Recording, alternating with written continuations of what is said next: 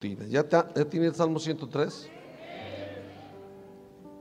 Dice, bendice alma mía a Jehová y bendiga todo mi ser su santo nombre. Bendice alma mía a Jehová y no olvides ninguno de sus beneficios. Padre, en esta preciosa tarde, te damos gracias porque nos das la vida, la salud para estar aquí. Te damos gracias porque has estado siempre con nosotros como nuestra sombra y nos has cuidado.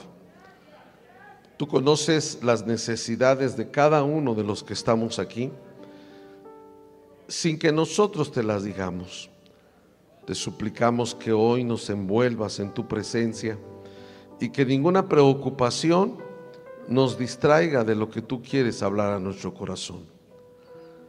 Te doy gracias porque me das permiso de compartir tu palabra, porque siendo un miserable pecador, tú tienes misericordia de mí. Gracias, Padre, en el nombre de Jesús. Amén. Puede tomar su lugar. ¿Alguien le da gloria a Dios?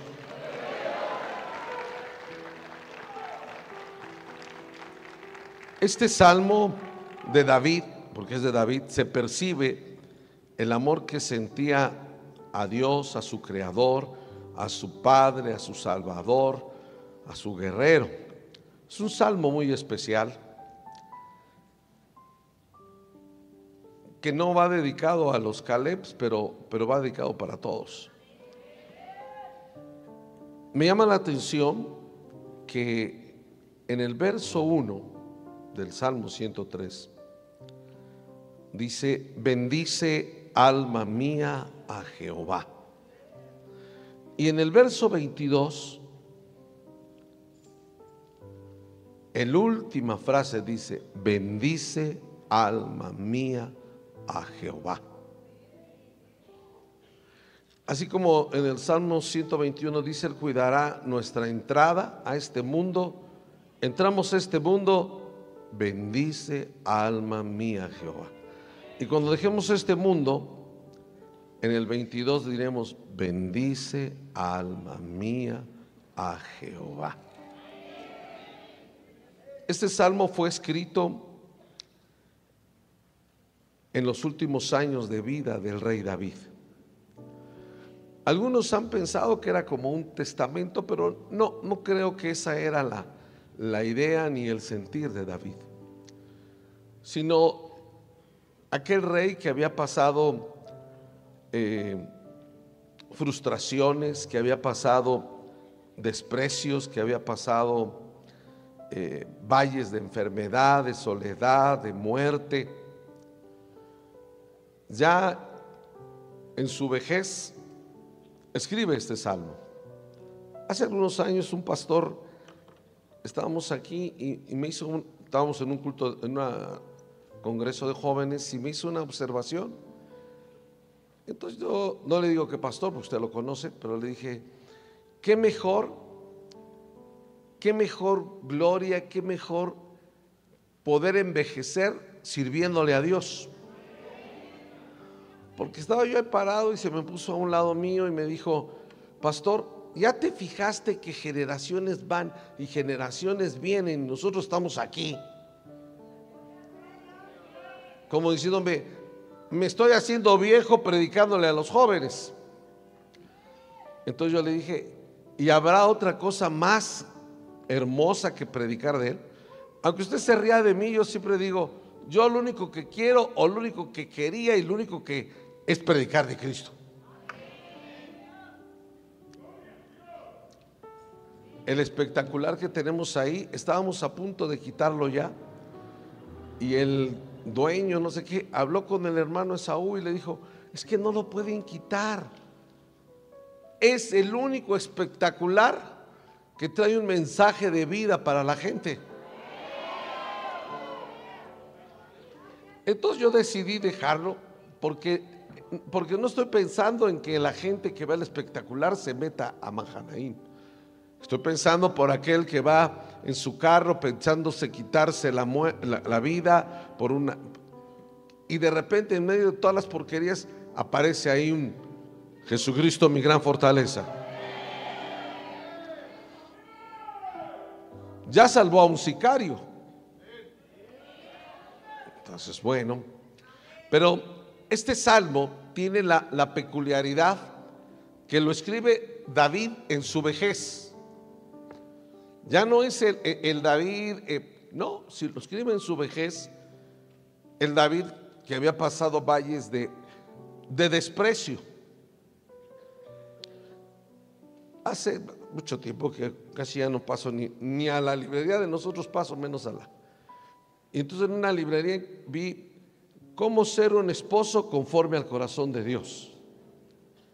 Y yo dije, Dios mío, ¿cómo fue que David fue conforme al corazón de Dios en la escuela del desprecio? Y es lo que a usted y a mí a veces nos daña mucho, que nos desprecien, pero no le debería de dañar eso. Porque según Efesios capítulo 1, verso 6, dice, hemos sido aceptos en el amado. O sea que si te desprecia porque tú no te vas a borrachar con ellos, si te desprecia porque a ti no te gusta hacer lo que hacen ellos, preferible ese desprecio.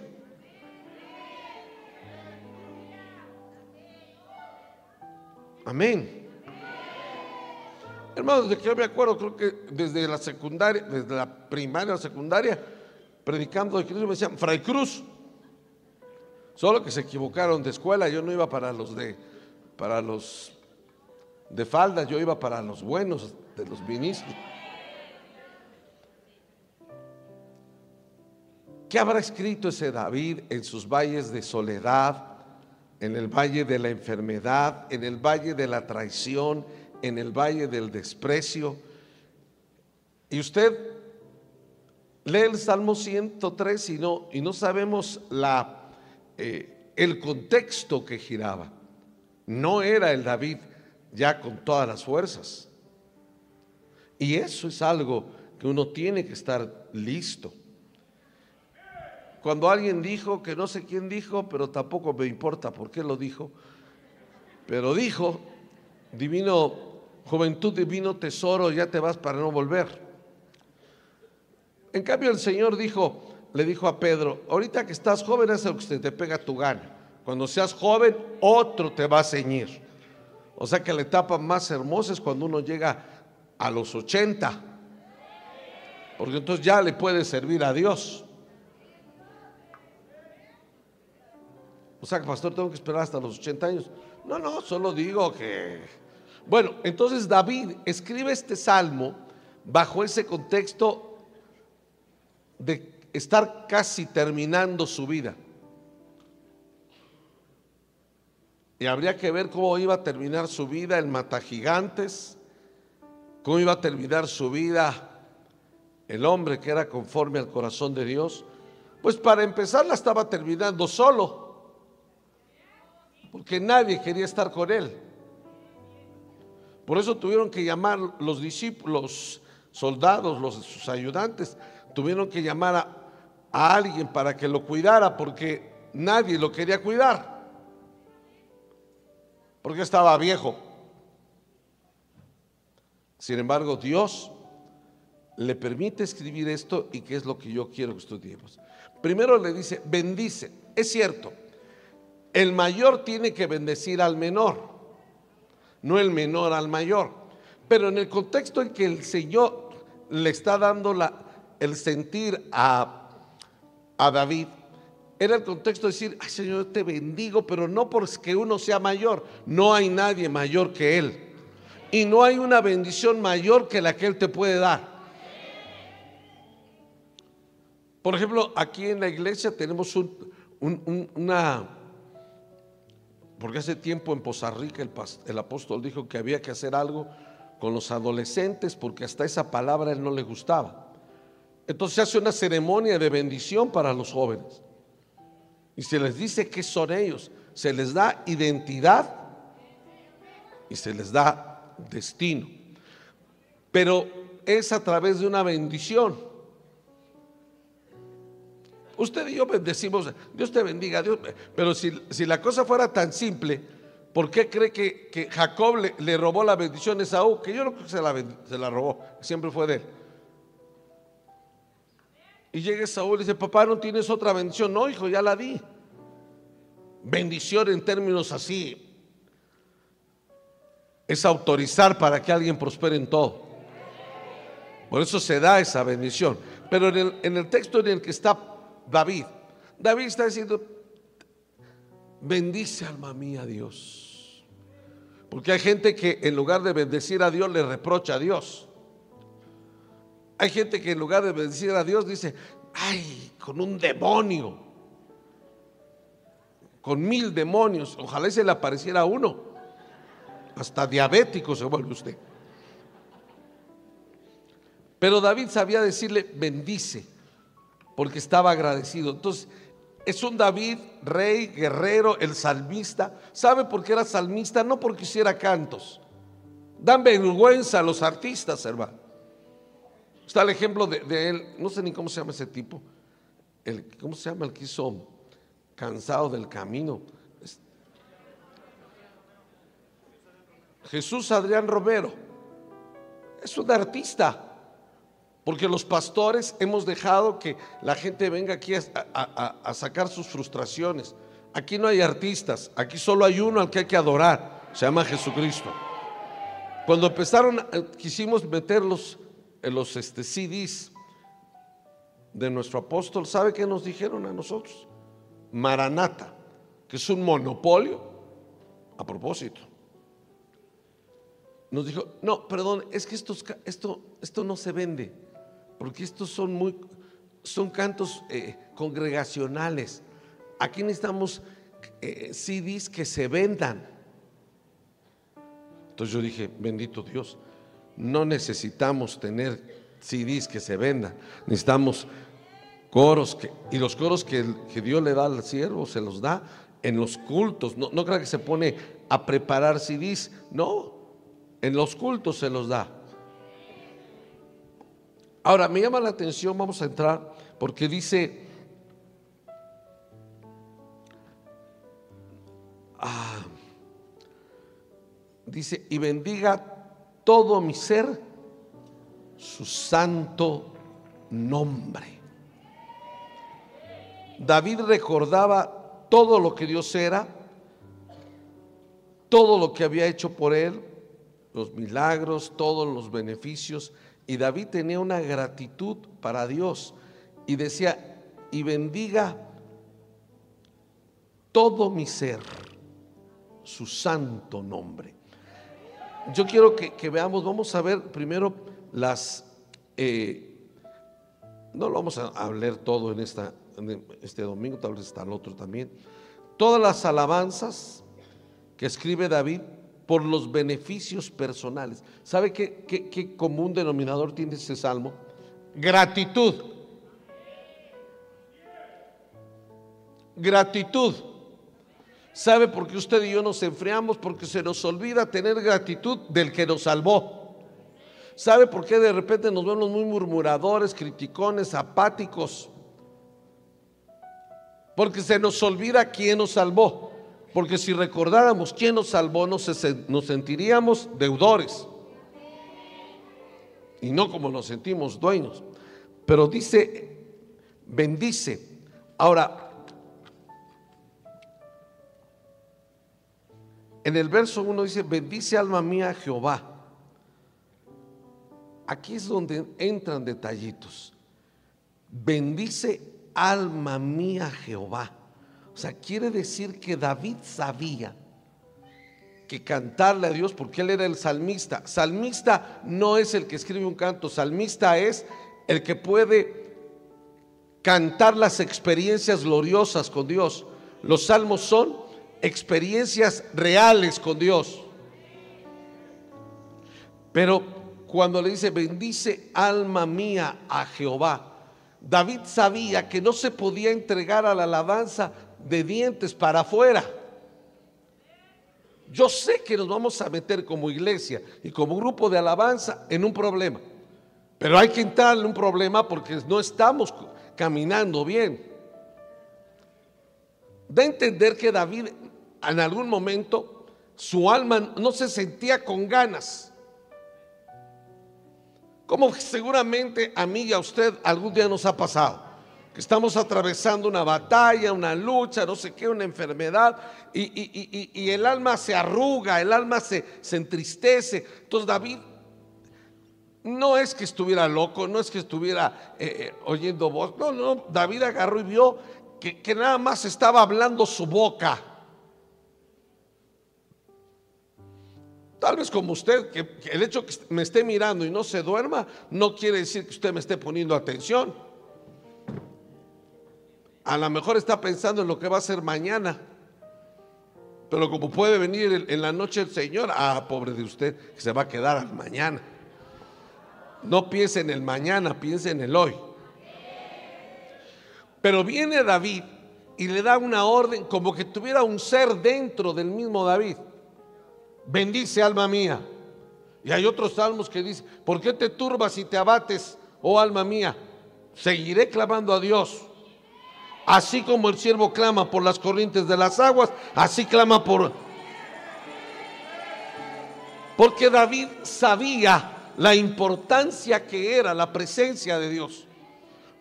No pretendo que todos me, me, comprendan y mucho menos pretendo que todos les importe. Pero eso va a ser de cada quien, aunque a los de alabanza les tiene que importar. Y a los ministros el alma a veces no viene y David le dijo, ¿qué te pasa alma? ¿Por qué estás triste? Bendice alma mía Jehová. Bendice alma mía Jehová. O sea, David sabía que tenía que entregar una alabanza a Dios integral, genuina, no de dientes para afuera. Por eso escribe tanto. Por ejemplo, yo le decía a usted, el Salmo 23 es un, la teología barata dice, los salmos son unos libros poéticos. Para mí los salmos son artillería pesada de Dios. Y que los va a interpretar y los va a entender la, la amada. Porque va a tener ojos para mirar más allá de la letra. Usted y yo estamos, bueno, no usted quién sea, porque yo soy Salmo 121. Mahanaí tienes que despertar. Porque ¿cómo es posible que las iglesias de afuera, ya hasta estar haciendo una playera?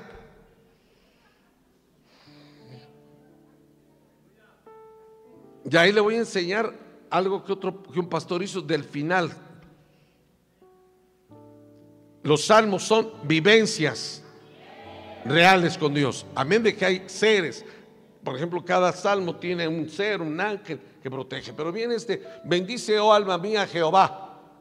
O sea que cuando tu alma no tiene ganas, ¿sabe qué le he dicho yo a los pastores? Hay que llegar a predicar. Y no puedo predicarle al pueblo de mis luchas, de mis amarguras, de mis tristezas. Porque al pueblo ni le importa ni es para eso. Yo vengo a hablar de parte del Señor. Y en una ocasión que le hablé yo al hermano Otto, que estaba en un momento de, tristeza, me contestó y me dijo, Turo, Turiño, me dijo, ¿Vos sos ministro del Espíritu o de chocolate? Entonces dije, del Espíritu. Acto siguiente solo oí, tú, tú, tú, tú. Me colgó. Y en otra ocasión le hablé y me dijo, va a haber muchas veces que te vas a tener que subir al púlpito, agarrado del bordón que es Cristo, con el alma descoyuntada sonriendo y bendiciendo al pueblo. Y quiere que le diga muchas veces. Y quiere que le diga algo. Que después de predicar salgo diferente. No sé qué sucede aquí. Pero Dios hace cosas grandes. Así es que le tienes que decir, bendice, oh alma mía, Jehová. Alma, no estés distraída. Ay, es que estoy triste. Eh, no podemos, yo no puedo ir nada más a adorar a Dios con, con la boca. Tengo que adorar a Dios espíritu, alma y cuerpo. Porque Él se lo merece. ¿Alguien dice amén? Mire más.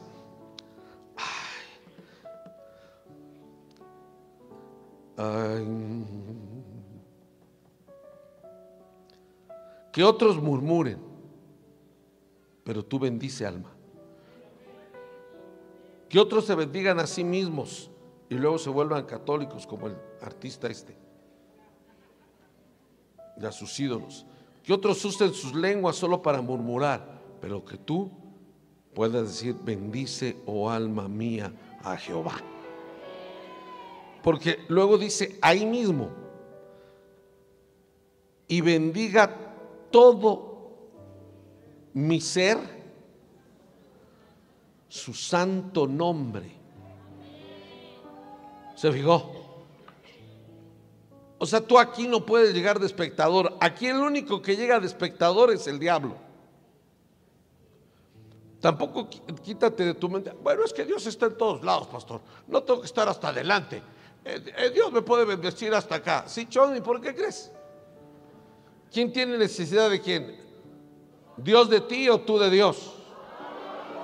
Imagina, esa actitud de usted y mía como en, en, la necesidad de la mujer de flujo. Ah, si Dios me va a sanar, que me sane. No, la mujer de flujo se atrevió. Mire hermano, cuando usted, cuando usted logra vencer su silla y atreverse a pasar,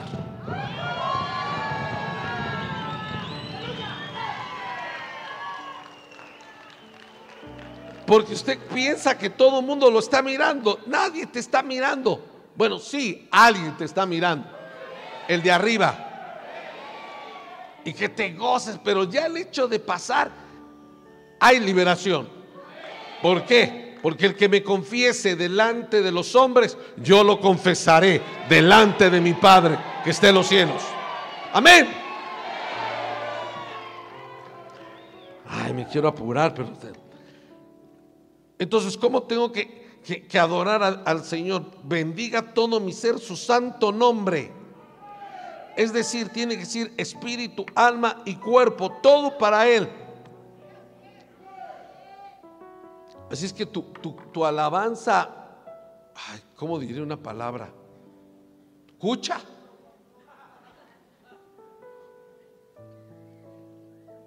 Es que nuestra expresión, ¿sabe qué sucede? Que no estamos conscientes que Él está aquí. Y, y, está el que está dirigiendo a los de alabanza que nos ayudan. Y usted así. Y saca el chicle.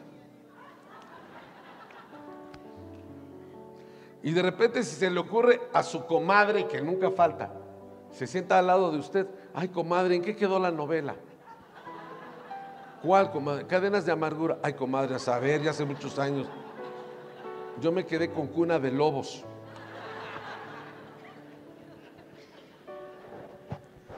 Vienes al culto a adorar a Dios. Si te distrae Juan de las Pedicas, siéntate en otro lugar. Porque no vienes a adorar a, un Dios muerto. Porque Dios está mirándote. No, no, por, no porque por mí, sino porque Él exige que con todo tu corazón, con todas tus fuerzas, con toda tu alma, con toda tu mente, espíritu, alma y cuerpo. Y no me venga usted a decir, bueno, es que pastor, yo a mí no me gusta eso de la danzada pues tampoco creas que a Jesús le gustaba ir a la cruz del Calvario y morir por ti. Así que déjate de...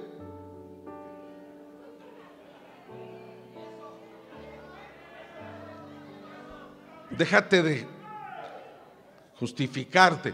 Cuando usted está agradecido, cuando una, cuando una sierva está agradecido, cuando un siervo está agradecido, no le importa, adora, brinca, salta, no puede evitarlo. Y deberíamos de hacerlo como si hoy nos hubiera salvado. ¿Sabe qué hizo David? En un salmo David dice, regrésame el gozo de mi salvación. Déjeme hacer algo. Que hoy el Señor nos regrese el gozo de nuestra salvación.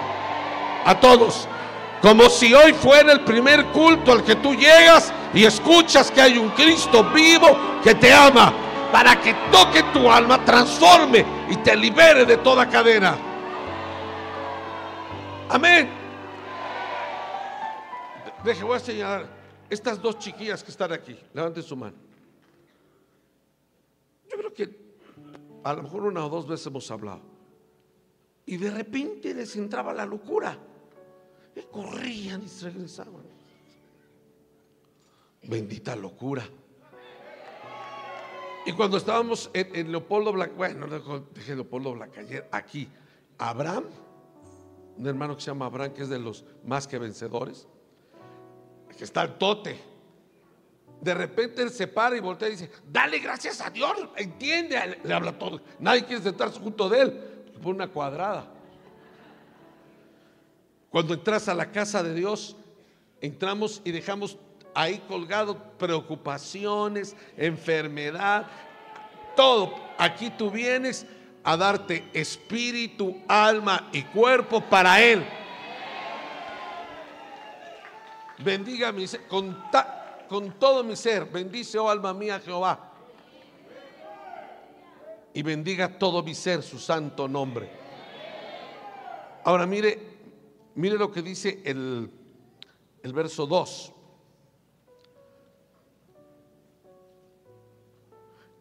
Aquí puse todo mi ser en el verso 1. Qué exhortación para muchos de los de lo que pasa hoy en los cultos. Dios quiere una alabanza que estemos compenetrados con todo nuestro ser. Ya no distraernos cuando venimos al culto, estar metidos con Dios. Ese es, el valor del verso 1 y del verso del verso 2. Fíjese cómo dice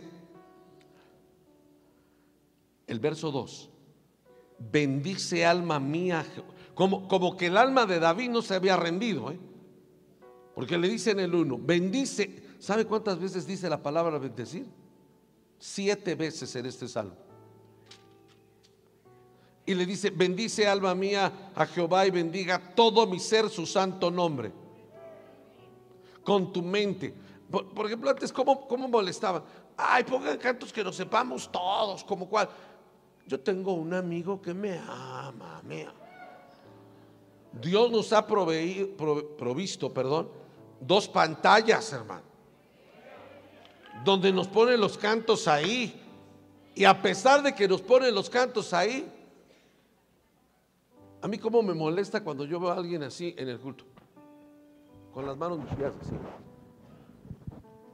A ti, oh precioso Jesús. ay, hermano, yo digo, ¿por qué no? ¿Por qué no le da un infarto? No, no, no, no, me, no me juzgue, no me juzgue grosero. Porque la Biblia dice en el Salmo 150 que todo lo que respira, alabe a Jehová. Entonces, si este atarantadito no quiere alabar a Dios, que pase a mejor vida porque nos está robando oxígeno. ¿Cómo se venció Jericó? Con alabanza y adoración. Si tú y yo nos compenetramos, no es eh, concentrarse, es compenetrarte en la alabanza. Por ejemplo, no se cantaba así, pero aquí lo hizo el hermano Lamberto. Cuando dice, eh, Maravilloso Jesús, ¿cómo va? Es Jesús, Jesús lleno de, de poder. No son, no son ademanes, es que nosotros no somos niños, pues debería de serlo, porque se adora con todo el ser. Yo, les me reía porque cuando cantaban, imagínense, regocíjate Sion, grita, La palabra e, es que lo que cantas no, está vinculado con tu expresión, contigo. Ay, pastor, es que da pena. ¿Da pena qué? Si no necesitas que te saque una pareja para bailar. Se quiso delante del Señor. Hace tiempo un hermano me dijo, ay, estuvo muy bonito el culto. Oye, pero ¿dónde, ¿dónde se inscribe uno para las, eh, las eh, coreografías para danzar. No, si aquí no va a bailar usted el caballo dorado. María no, no hizo eh, coreografía. María estaba agradecida, estaba viendo el poder de Dios, agarró un pandero y se puso a danzar, no esperando que la viera nadie, esperando que el Señor se agradara de su corazón.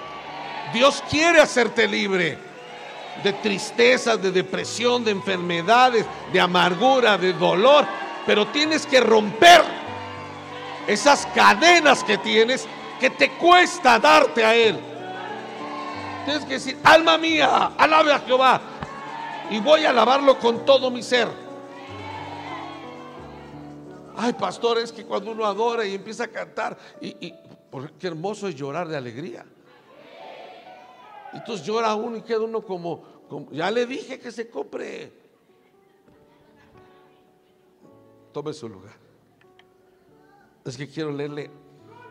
Es que el verso 2 es bendice alma mía Jehová y no olvides ninguno de sus beneficios.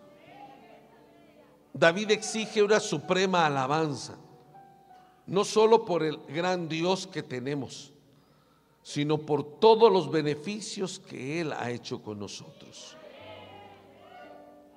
Hubo un rey, segundo de Crónicas 32, 25, no vas apúntelo, no lo voy a leer era el rey, describe al rey Ezequías, que se le olvidó todos los beneficios que Dios le había dado. A Dios le molesta que usted y yo seamos malagradecidos. A Dios le molesta que tú y yo seamos malagradecidos. Y, hasta que digamos, ay pastor, fíjese que me detectaron que tenía no sé qué, pero volví a ir y me dijeron que, que, no, que se equivocó el médico. No se equivocó. Dile gracias Señor porque tú estuviste conmigo. Porque tú sabes lo que haces. Pero como que, como que Dios, ay no como que, en toda la Biblia Dios nos exhorta a no olvidarnos hay algo que es asqueroso, que es vergonzoso, que seamos mal agradecidos.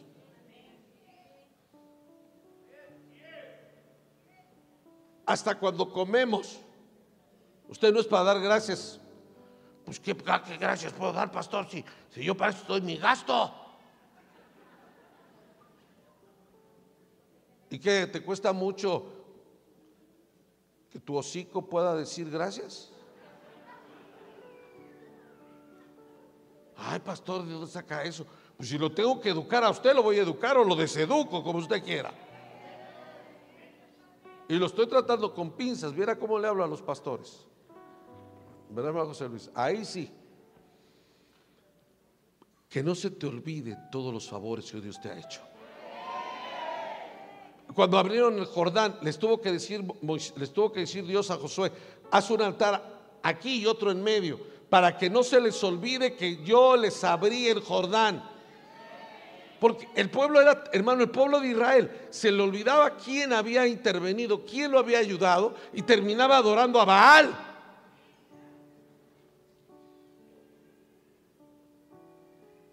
Ya se te olvidó cómo te ayudó Dios, ya se, ya se nos olvidó de qué posilga nos. A mí de ninguna posilga, pastor porque yo soy un profesionista, yo me recibí, tengo doctorado y este, estudié en la Gerbona de París. Sí, ya sé que es como, pero yo le digo Gerbona. Y no soy como usted que estudié en el mugrero del Politécnico, donde solo los obreros y, la, y, la, y los nacos y la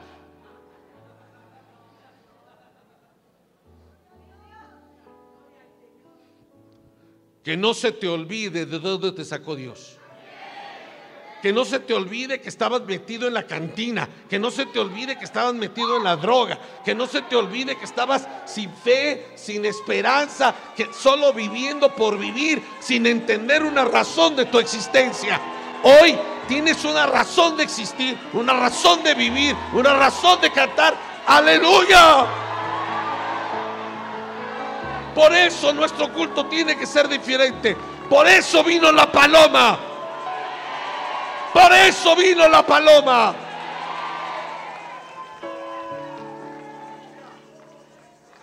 Pero se nos olvida. ¿Sabe cómo somos? Cuando tenemos una preocupación, una enfermedad, Señor, ayuda, Señor, lloramos. Y ya que nos sanó, ni nos acordamos. Pero es que Dios, es que yo no espero que Dios, que Dios quiera que le agradezca así. Dios no, Dios no lo exige. Pero sería, ese es el fruto de una hija y de un hijo de Dios que ama al Señor. Cuando el papá lleva el dinero para la... No espera que le digan gracias papá porque es su obligación. Pero es, es sano para el corazón del hijo dar gracias. Hermanos, yo a donde voy, ¿dónde está, dónde está eh, Timothy? Él me ha acompañado. A donde yo vaya, doy gracias a Dios cuando me dan de comer. Levanta la ahí está mi esposa, levanta la mano. Ella me hace de comer. Es su obligación. Y doy gracias se nos olvida dar gracias. Y se te olvida los favores que Dios te ha hecho. ¿Entendió la palabra? Favores. No, no, era, la, no era obligación de Dios. Mire, bastante era con haberte salvado. ¿Estamos? Ya lo demás, va. Y se nos olvida dar gracias. ¿Y no ve el ejemplo que pasó de los diez leprosos? Los nueve judíos con los diez mandamientos y, habiendo escuchado en el sacerdocio arónico que había que dar gracias a Dios, apenas se vieron sanos y se echaron a correr. Y un mexicano.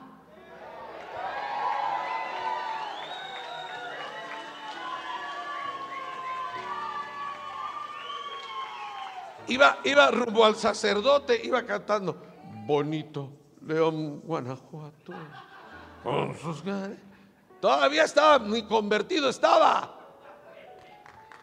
Y cuando llegó con el sacerdote que lo había declarado culpable, le dice, no tienes nada.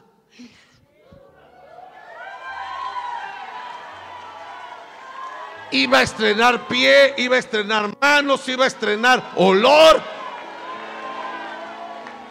no lo dice la Biblia, pero yo creo que les dijo a los otros nueve, hey, hey, ustedes, vamos a dar gracias.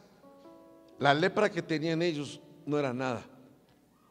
La lepra que tenían en el corazón es la que destruye. El samaritano regresó y volvió a ver a su Jesús. Le sacó una sonrisa, le sacó una alegría, le sacó, le sacó un momento precioso no porque Jesús esté esperando que le dé las gracias, no, pero se las merece. ¿O no? Del otro domingo y de hoy, usted tiene que sacudirse todo miedo, que el COVID, que la influenza, sacudas eso. Porque si usted anda con su boca proclamando ese miedo, le va a pegar.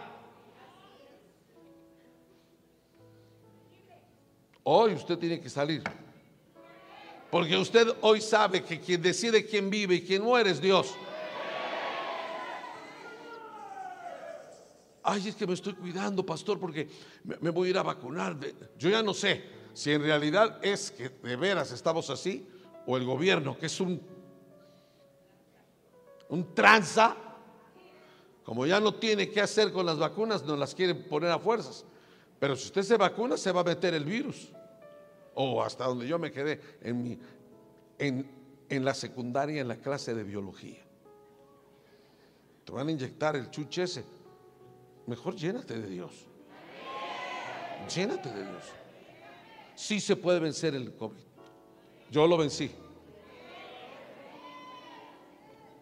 Amén. Bendice alma mía Jehová y no olvides ninguno de sus favores. Así, ahorita, ahorita, volviéndonos locos, como, es un culto y, estamos nosotros, pues hacer locuras. Ahorita, en instante, en el momento, piense en una sola cosa que usted tenga que decir gracias por este favor. ¿Ya lo tiene? Solo uno, solo uno.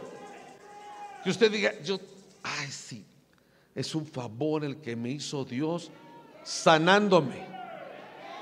Es un favor que me hizo Dios dándome dónde vivir. Es un favor que Dios me...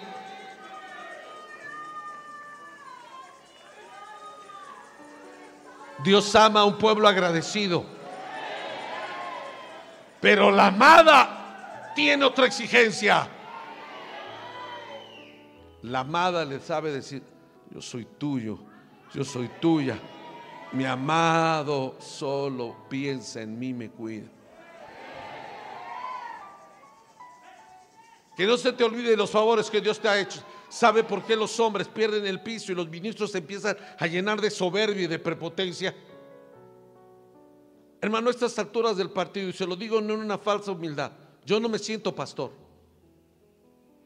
Me veo el espejo y digo, yo de pastor. Pero él insiste si lo soy.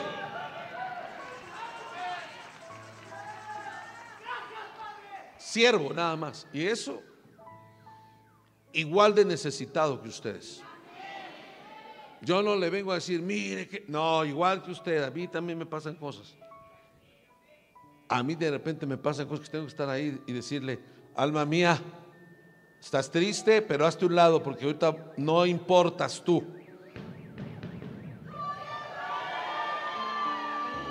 Cuando uno le sirve a Dios, no tiene madre, no tiene padre, no tiene esposa, no tiene esposo, no tiene hijos, no tiene nada. Todo es secundario porque Él tiene la prioridad de nuestra vida. Tome su lugar, por favor. ¿Alguien está recibiendo?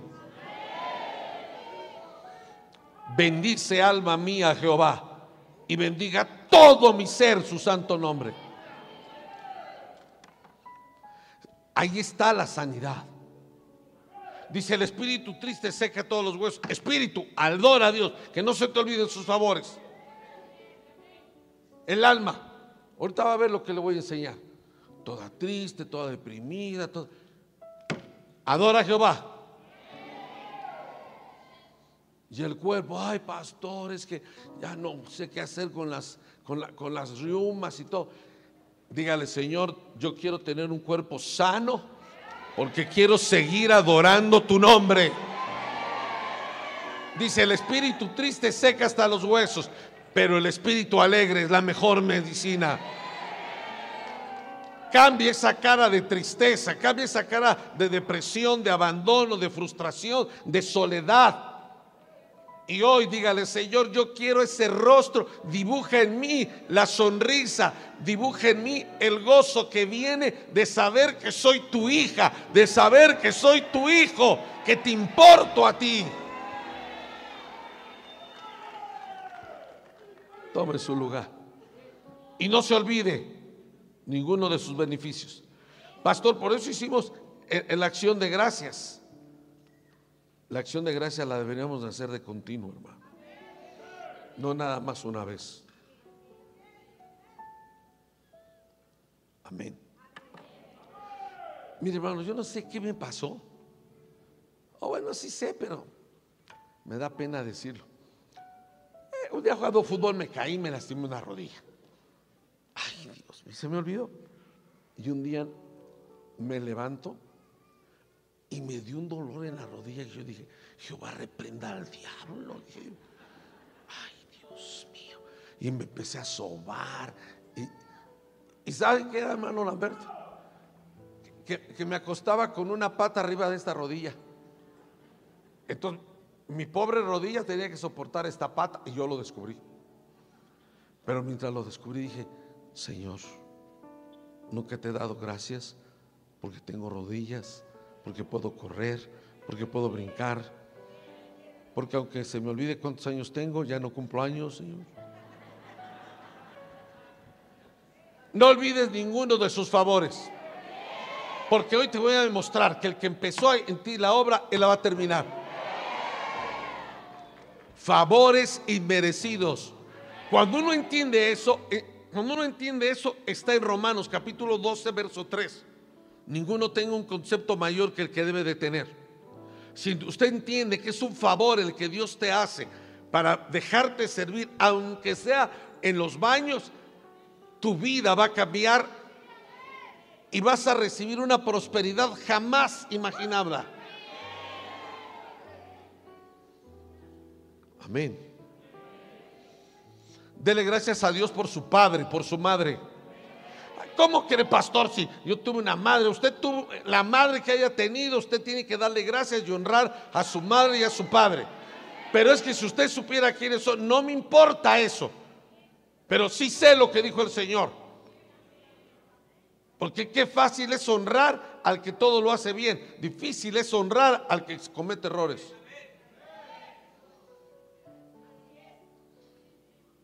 Aunque usted no diga porque no es 10 de mayo. Ahora mire el verso, el verso 3. Es que ahorita vamos a entrar en una, en una listita, hermano, que, ay, Dios santísimo. Mire, está conmigo en el Salmo 103, verso 3. Él es quien perdona todas tus iniquidades. Mire este, este, este, este verso que, David puso. Un gran beneficio inmerecido es que Él perdonó, dice, Él es quien perdona algunas de tus iniquidades. Iglesia amada, iglesia amada, va a tener que aguantar lo que le voy a decir.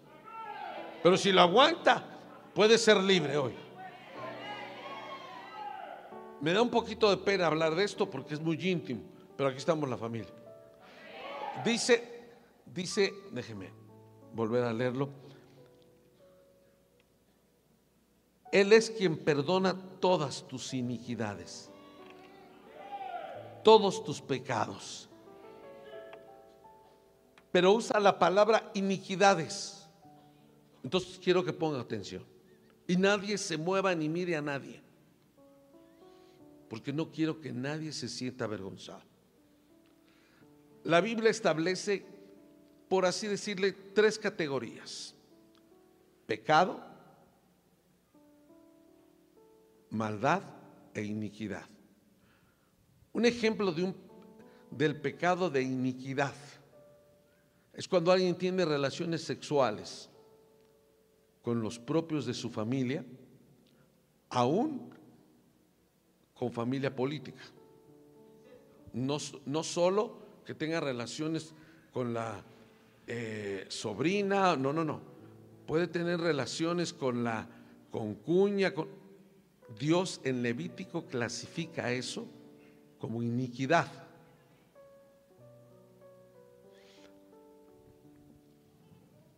Tal vez usted y yo, bueno, me ha tocado que a veces uno dice, Señor, pues solo porque tú dices que hay que perdonar a este.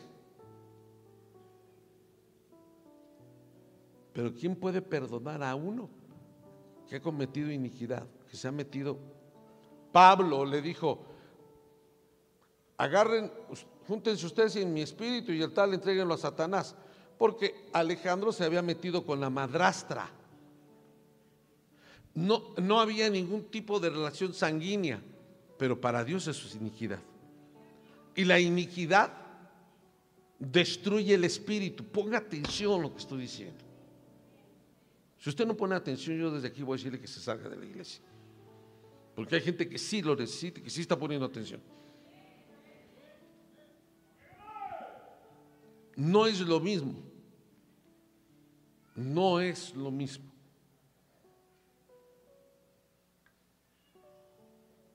Que, el, que el, el muchacho se meta con, con la compañera de la escuela a que se meta con la prima. Y nosotros tenemos que romper asquerosos, sucios dichos que son del Averno. Ahora que fue el retiro de jóvenes, hasta ellos supe de uno. Y lo dicen así, a la prima se le arrima. Yo tenía ganas de decirle, a la prima se le arrima y yo con un machete. A ver qué arrimas.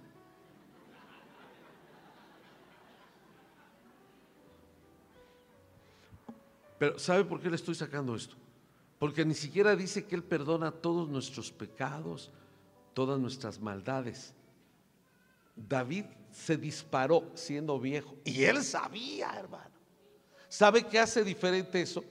Que David no estaba, no, preparó un mensaje, que no, el contexto del mensaje era la misma vida de David.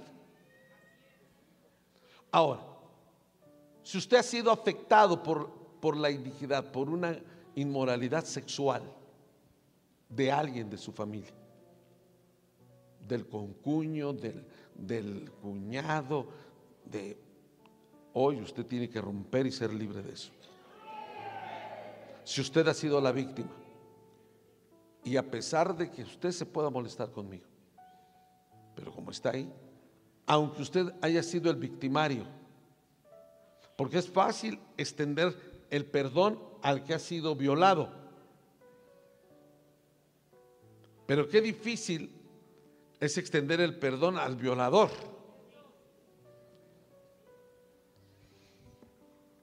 ¿Usted qué pensaría, pastor? Yo lo echaría a la cisterna y no le... No, ni la cisterna se echaría a perder. Lo aventaría al gran canal con una piedra en el gogote. Porque la ley dice así. Un secuestrador, dice, el secuestrador muera irremediablemente. Por eso se levanta Ruth de una manera espectacular en la Biblia, porque Ruth venía de un problema de iniquidad.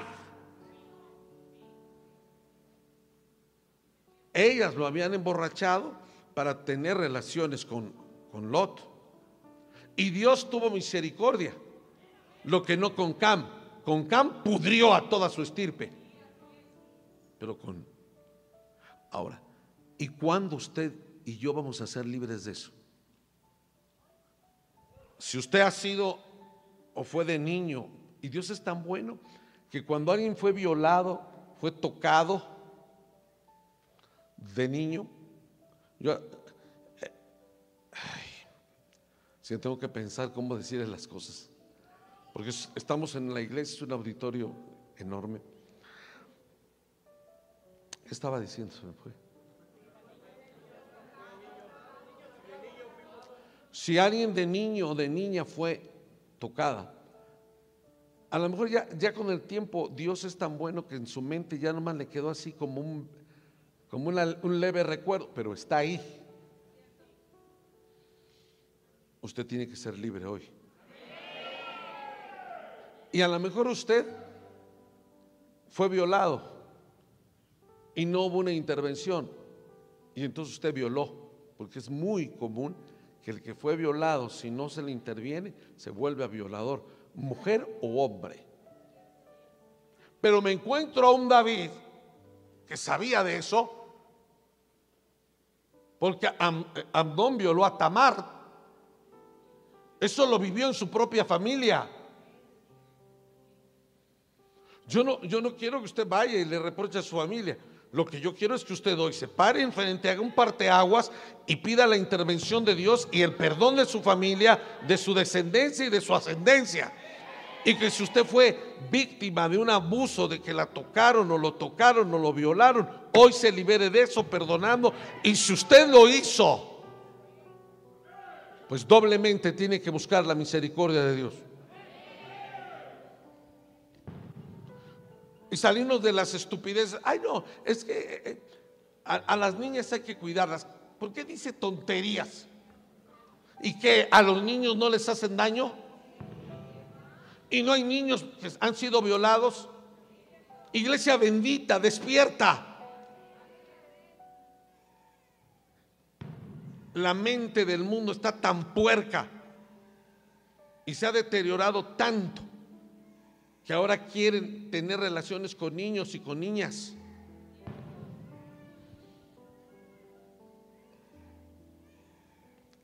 Si a ti te violaron, hombre o mujer, hoy tienes que perdonar. Y si tú hiciste algo, hoy tienes que perdonar. Ruth la transformó el Señor. Y después de ser una maldita, porque venía de una estirpe, sus ancestros se habían metido en incesto con su padre.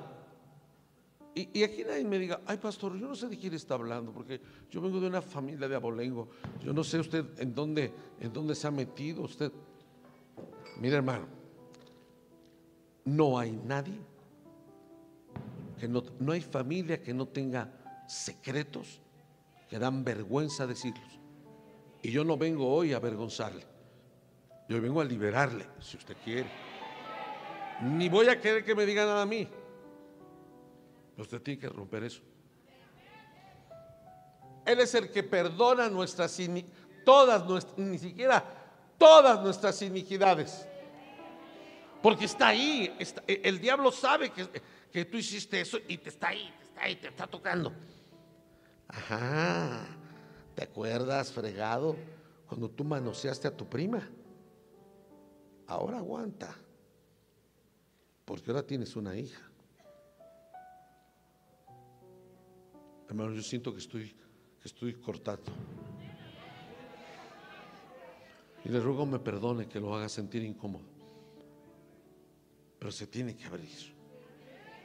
Yo prefiero que usted esté incómodo, que esté incómoda, pero que salga de ahí y que hoy salga libre de eso. ¿Quién mejor que el David?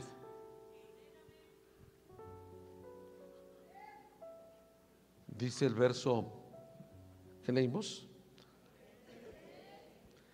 Él es quien perdona todas tus iniquidades. ¿Aguantas iglesia? Todas tus iniquidades, tus incestos, que fuiste violado, violada o que tú violaste. Que te metiste con animales que, por ser muy, eh, muy fashion dices que eres bisexual y te estás perdiendo. Que tuviste contacto con, con, con mujeres queriéndote incitar a ser lesbiana o con hombres a ser homosexual. Se tiene que romper hoy. ¿Cuántos dicen amén? Porque eso te está pudriendo, eso te está estorbando, eso te está quitando la paz, eso está, esa es la puerta que está abierta para que destruyan a tu familia.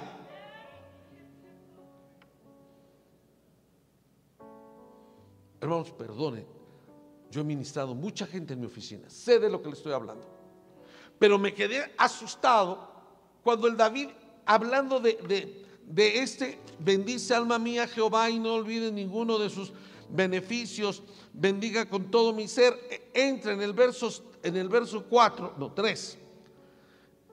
Y, y, para describirte quién es ese Dios por el cual David te dice que no te tienes que olvidar y que tenemos que bendecir su nombre, dice, Él es quien perdona todas tus iniquidades. Todo lo que a ti y a mí nos da pena, donde el diablo nos ha chantajeado, donde el diablo nos ha hecho sentir culpables, donde el diablo nos ha llevado a querernos nulificar, llegó la palabra y la verdad los hará libres. En la mañana el Señor me habló y me dijo, no quiero que ninguno ni ninguna de mi pueblo se avergüence de nada, porque yo pagué por la libertad de ellos en la cruz del Calvario. Oh, y Casaira.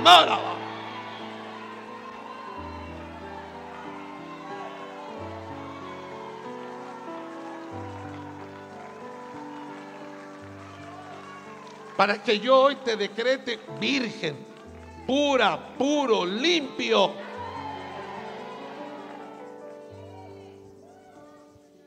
¿Alguien está recibiendo?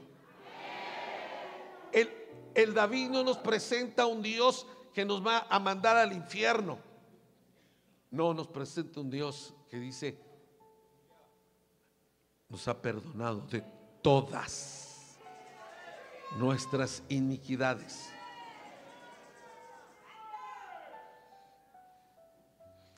de hasta ver con malos ojos a una persona hasta haber cometido es hoy. El otro domingo no te garantizo que haya la misma humana. ¿Entendió la diferencia de, por ejemplo, un una maldad es alguien que le roba a alguien, un pecado es alguien que se pelea, pero cuando se habla de iniquidad es de esos, eh, ¿cómo se dirá? Esos, esas relaciones ilícitas interfamiliares, aunque sean políticos. Ahora ya, algún día yo leí en Levítico que, eh, que dice, y será iniquidad el que se echa con animales. Yo dije, ay, pero, pues es una realidad.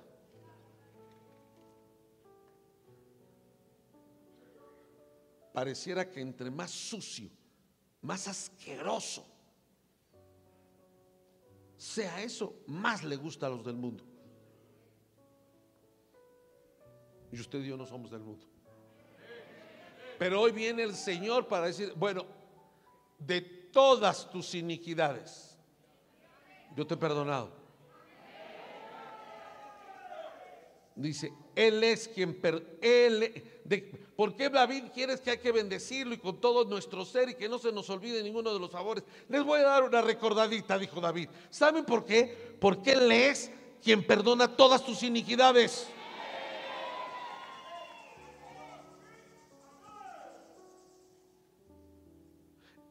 El que sana todas tus dolencias. ¿Qué analgésico, qué aspirina, qué cafeaspirina, qué, qué medicamento le puedo dar a alguien que tiene un dolor en su alma? El dolor de un cuerpo, de la panza, de, del, del cuerpo es... Yo lo atiendo ahí en el consultorio pero del alma. El dolor del alma. Eso solo lo puede sanar Él. Tome su lugar, por favor. No quiero que se me canse. Fíjese, dice, todas tus dolencias. ¿Sabe qué puse aquí? Otro gran beneficio de nuestro Dios que David nos dice, bendice alma mía, es el cuidado excesivo de Dios por nosotros. Es el cuidado de Dios por nosotros. El que, hermano, y está usando valores absolutos. Estoy en el verso 3 de Salmo 103. Él es quien perdona todas. El que sana todas tus dolencias. Espero que me pongan aquí atención. Si hoy podemos llegar hasta el trono del Señor, Elizabeth, y podemos entregar las dolencias del alma, Dani, esas no las sana ningún doctor, ninguna aspirina, ningún analgésico, ni el psiquiatra. Hoy, por ejemplo, usted se tiene que ir libre de la culpabilidad ha cargado por años de haber caído en un problema de iniquidad. Ahora ya todos sabemos de qué estoy hablando. Y no quiero que se lo venga a decir a nadie. Solo hay alguien que sabe cómo liberarlo y es el de arriba.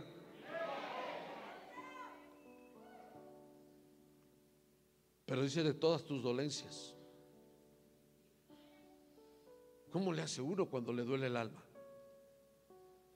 ¿Cómo? ¿A qué médico voy a ir a ver que me sane el alma? No hay, no existe. No puede, no tiene. Pastores que yo conozco un psiquiatra muy bueno. No, hombre, no hay psiquiatra.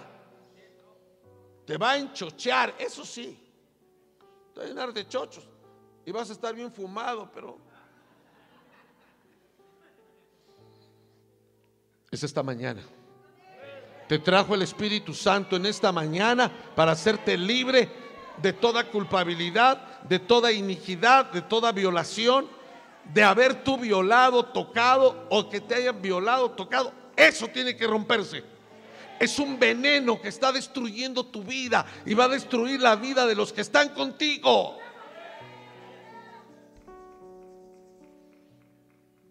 Amén. Sana todas tus dolencias.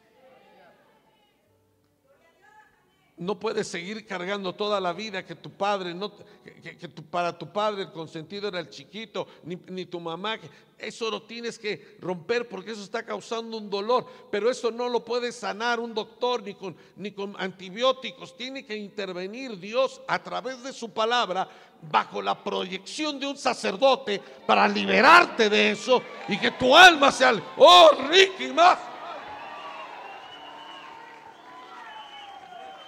No vine a pasearme. Yo no vengo por sus diezmos. Yo vengo a pelear la batalla por el pueblo que Dios me ha dado.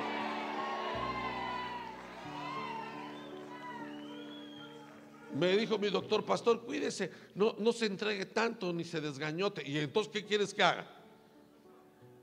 Pero está captando esto. Ya es hora que tú recibas sanidad en ese dolor. Todavía dice Isaías 53, que por sus llagas hemos sido sanados. Él nos ha sanado de nuestros dolores y de nuestras heridas. Hay un verso así. Dios quiere sanarte de ese dolor.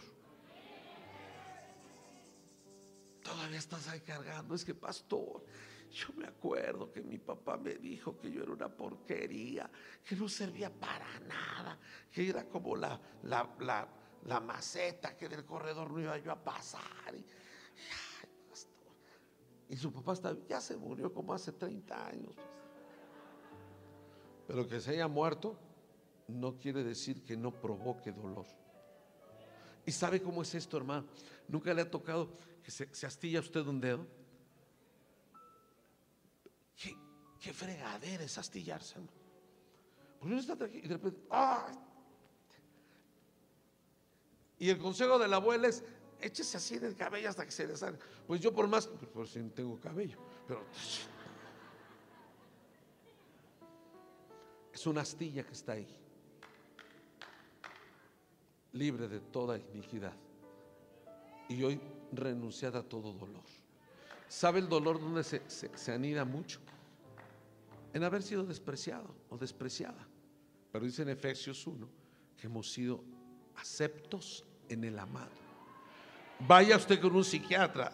Se va a echar 15 sesiones para, para enseñarle a usted la aceptación. Y lo que yo le estoy diciendo usted no lo puede comprar. Porque un psiquiatra puede, puede ver la enfermedad, pero no tiene la solución. Y nosotros tenemos la solución porque nos nació Dios. Alguien diga amén. Un Dios que te cuida, que está al pendiente de ti. ¿Qué te duele? ¿Qué tienes? Por ejemplo, cuando llegó el Señor y vio a, Caín, Caín, ¿qué pasa? ¿Por qué tienes esa cara de enojado? Pues digo, Dios mío, que, que, venga el Señor, que se pase como se paseó y que de repente se te pare enfrente y diga, ¿por qué tienes esa cara? Es que traigo mucho dolor, traigo mucho dolor y, traigo mucho dolor y, ando buscando una cantina para que se me acabe el dolor. Muchas, muchas adicciones son producto de un dolor que está ahí metido en las entrañas. El único que aplaude es Abraham.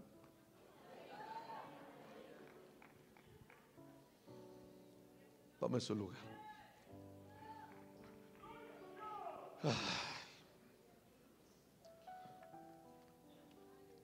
Estoy en el 3. Él es quien perdona todas. Mi Biblia dice todas. ¿La de usted? El que sana.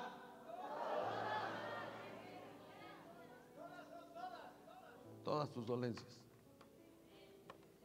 Amén. Y dice más.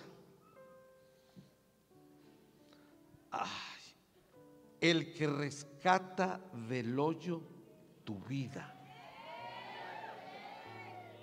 El que rescata del hoyo tu vida. Muchos podríamos testificar y salmeando. ¿De dónde te rescató Dios? Ah, no me vaya a decir usted que a usted Dios lo rescató del cielo, porque con esa cara de demonio que tiene, nunca le creería eso.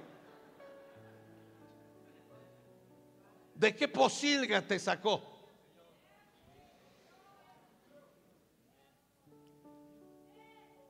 Él, él te rescata del hoyo. Y, y, yo me quedé impresionado con esa expresión del hoyo, porque el hoyo quiere decir una trampa. ¿Sabe qué, cuál es la, la, idea de esta palabra, el hoyo? Es ahogándote en la arena movediza. Es, es alguien que está ahí y, y quiere salir, y entre más quiere salir, más se hunde. Es que esta frase que puso David es una frase bomba nuclear. Él es el que te rescata de la trampa, de la arena movediza, del sepulcro, de la cárcel, de estar desbastado, de decaer. Él te rescata de la depresión. Él te rescata de la depresión. ¿Cuándo, pastor? Hoy. No tengo tiempo mañana. Hoy. Eso no lo hace nadie. Por eso David, David tuvo momentos de depresión y por eso decía, Él es el que te rescata de la depresión, de la ruina, que mete su mano hasta ahí. Fíjense más, el, el que rescata del quebranto, de la ruina, de enloquecer de estar devastado, de estar en la ruina. Él es el que te recoge, dice. Él rescata del hoyo tu vida. Él te quiere rescatar y tienes que aprender. Él te quiere rescatar de la tristeza, de la frustración, de la depresión, de la soledad, del fracaso, de la ruina, de la arena movediza, que cada vez que te mueves te traga más. Ese es el poder de Dios. Y lo está diciendo uno que era el matagigantes preferido. Dios no quiere que usted y yo estemos cargando porquería. Hoy venías jorobado, venías jorobada y por años te tienes que estirar nunca más. Bendice alma mía Jehová y no se te olvide ninguno de que hoy no se le olvide el favor que Dios te va a hacer para declararte absuelto, absuelta, aún de haber violado, de haber tocado. Esto es terrible, hermano.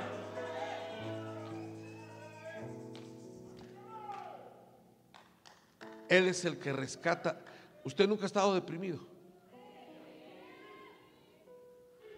Puede llegar miles de gente y le dice, pues ¿qué tienes?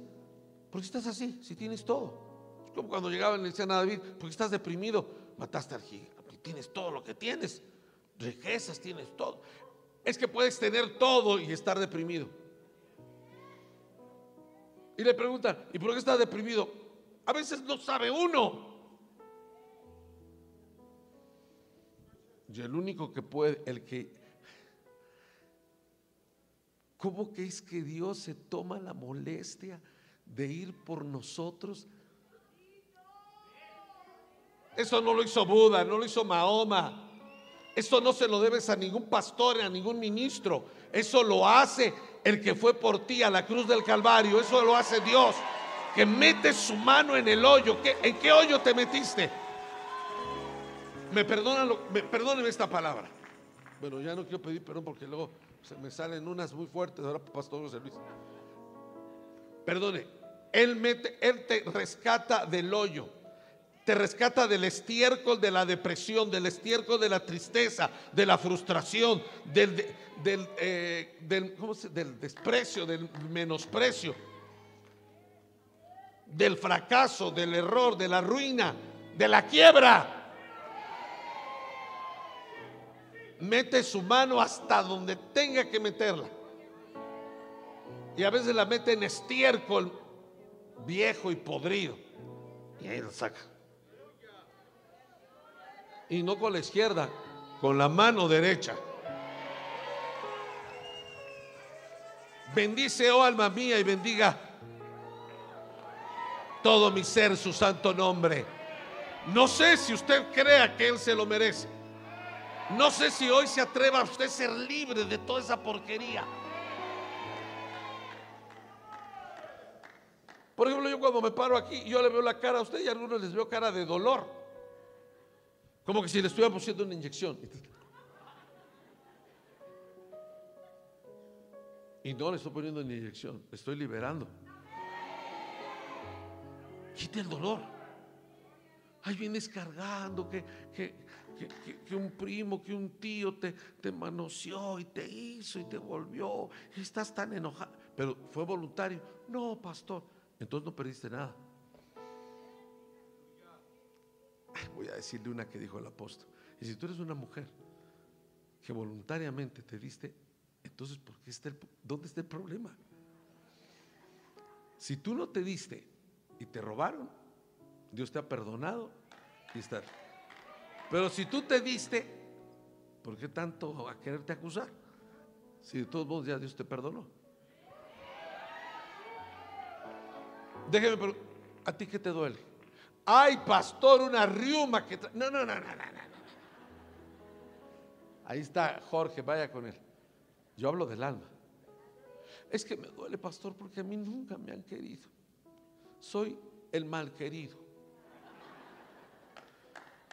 Pastor, es que, es que yo tengo mucho dolor. Porque no pude terminar una carrera. Tengo una carrera truncada. Truncado está el diablo. ¿Quién te dice que tener una carrera te hace rico? ¿Cuál es tu dolor? Porque Dios no quiere que lo adoremos así. Y usted, regocíjate.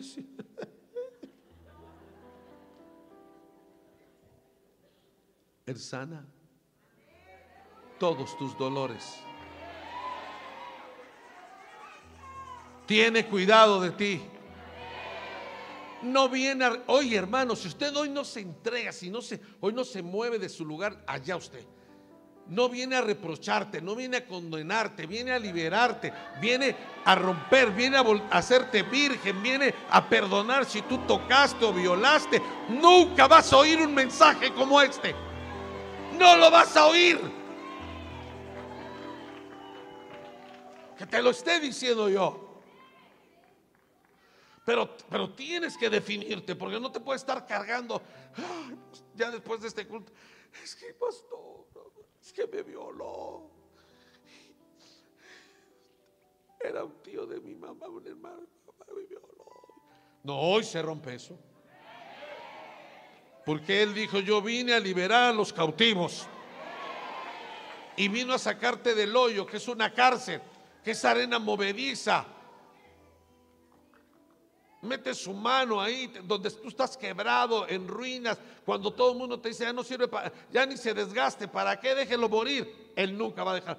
Él jamás va a dejar morir, jamás va a dejar a alguien solo. Si confía en Él, si le da la mano y dice, Señor, no me sueltes. Amén. Tome su lugar. Hijo, una hora veinte minutos.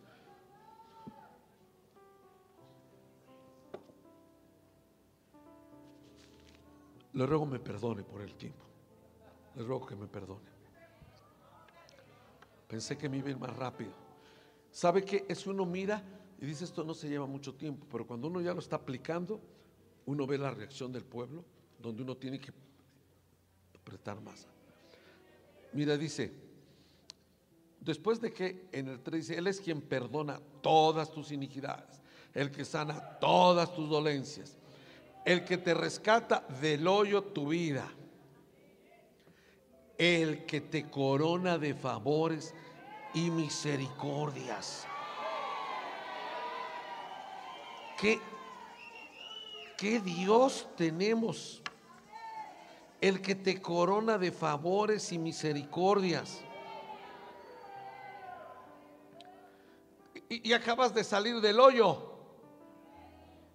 Toma su lugar acabas de salir de hoyo, que la grandeza de Dios se extiende más allá al salvarnos del pecado, a rescatarnos de los hoyos de la vida, del dolor, de la enfermedad, del baile de la tristeza.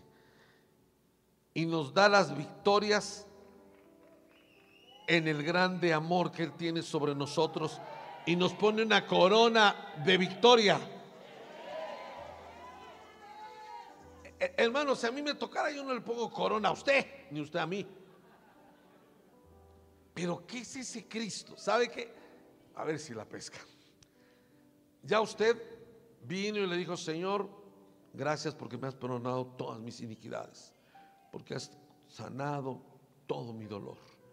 Gracias Señor porque me sacaste del hoyo. Llevo años, estado, me, he estado escondiendo en la iglesia en un religiosismo que hasta me tapa el, velo. Pero hoy estoy desnudo, desnuda delante de ti. Y me ha rescatado del hoyo. Y ya que usted está ahí, que usted y yo estamos ahí, mírelo así. Él se, baja de su trono,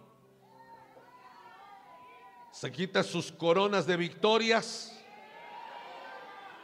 te mira a ti, mujer, que eres su hija, que eres su hijo, y te pone su corona de victorias para que celebremos las victorias de Cristo. Él venció, Él venció el dolor, venció el abandono, a Él lo echaron a un hoyo, lo crucificaron y venció. Y viene y te dice, ese soy yo, ¿quieres darme tu vida? Sí, Señor. Y, tú creerías que te dejas así. No, saca y te pone la corona. Para que cuando te vean, no te vean a ti y a mí que somos debiluchos, que vean al Cordero de Dios que quita el pecado del mundo, al poderoso de Israel. Porque la corona es rey, es autoridad. Te vuelve, oh, y más te vuelve a devolver la autoridad. ¿Sabe qué le estoy describiendo? Eso no lo va a encontrar en ningún lado. ¿Sabe qué le estoy describiendo? El carácter del Padre de misericordia.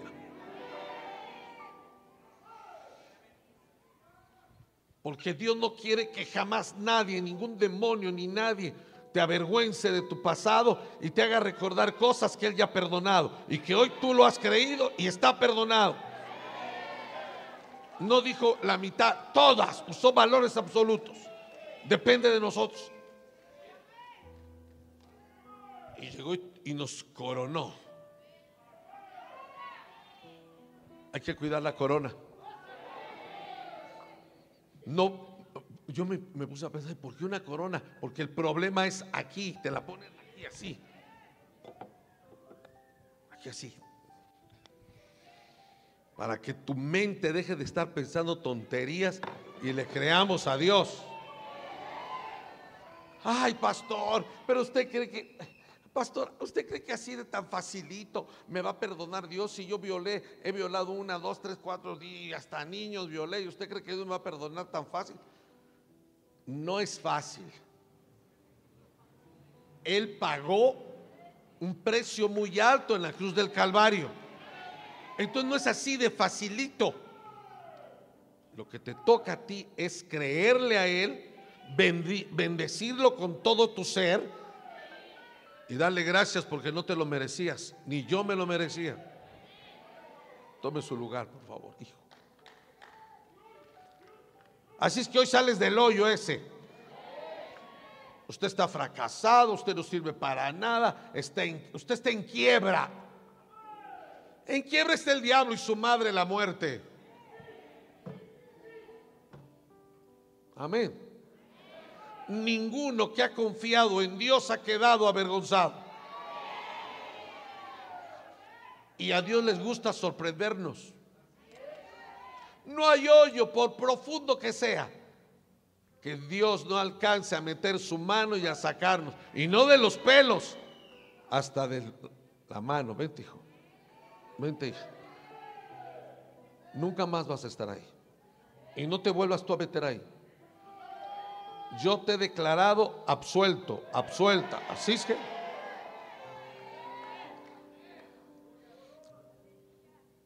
Dice el, el verso, el 5 ya lo oímos, el que te corona, es que el que te corona de favores y misericordias. Por eso hay un salmo, que es el Salmo 136, que dice, tu misericordia es mejor que la vida. Ahora mire cómo dice, el que sacia de bien tu boca, el resultado de la obra de Dios, tanto de los de lo que él nos salva, de lo que él hace por nosotros, es, nos da una verdadera alegría, nos hace sentir satisfechos, nos provee, porque cuando dice él sacia de bien tu boca, no solo está hablando del pan nuestro de cada día, está quitando de nosotros que en lugar de tener un boca para adorar a Dios, tenemos una boca de serpiente para estar tragándonos a alguien.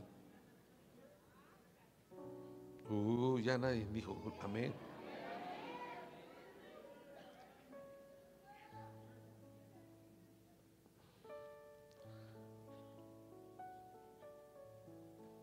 Cuando podemos decir gracias Señor por todos tus favores, nos volvemos humildes y empezamos a entender lo que Dios quiere para nosotros. Yo ya casi termino. En el verso 5, Jehová, no, si tome 5, el que sacia de bien tu boca, de modo que te rejuvenezcas como el águila.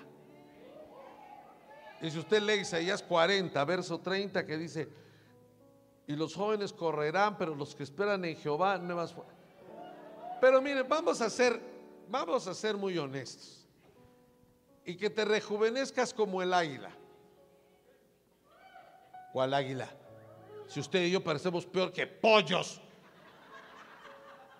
Yo diría que hasta en el que es cascarón estamos ahí. Y en el cascarón picoteando y nos sentimos águilas. Yo soy un águila pollo, guajolote, eh, buitres. Eh. Te tiene que transformar. Porque del águila hay un montón de ilustraciones, hermano.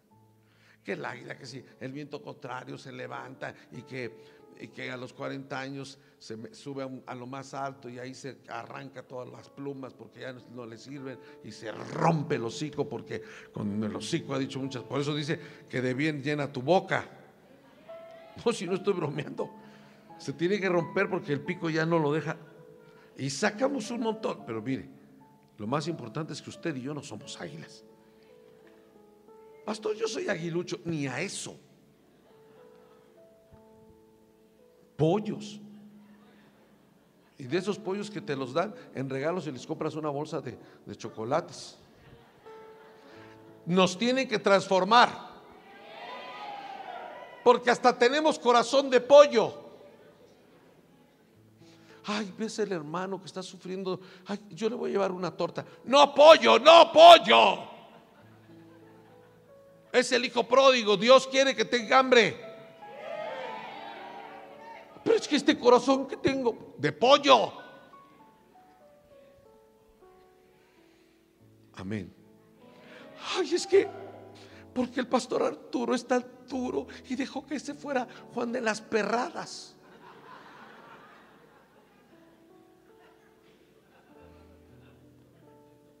Y usted tiene corazón de pollo porque no sabe todo lo que la, todo el mundo decía, ay, pero pobrecitos los, los Coré, ay, era de los líderes, se llevó a todos los líderes, pobrecito, y todo el mundo, ay, el Moisés tan duro y tal.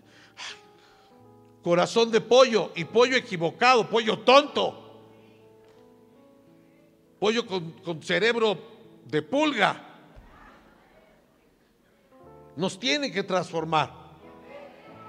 Ahora, increíble, Vicente, que hable, como dice, y rejuvenece, sean como, como el águila de modo que te rejuvenezcas como el águila. ¿Cómo rejuvenecerse como el águila? Si usted cada vez que se ve al espejo se siente vieja, Ya tiene toda la, corte celestial, ángel face, serafín face, arcángel face, demonio face, da,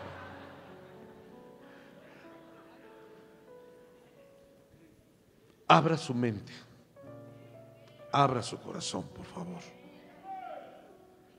Sí, nos rejuvenecemos, pero, ¿dónde se rejuvenece usted?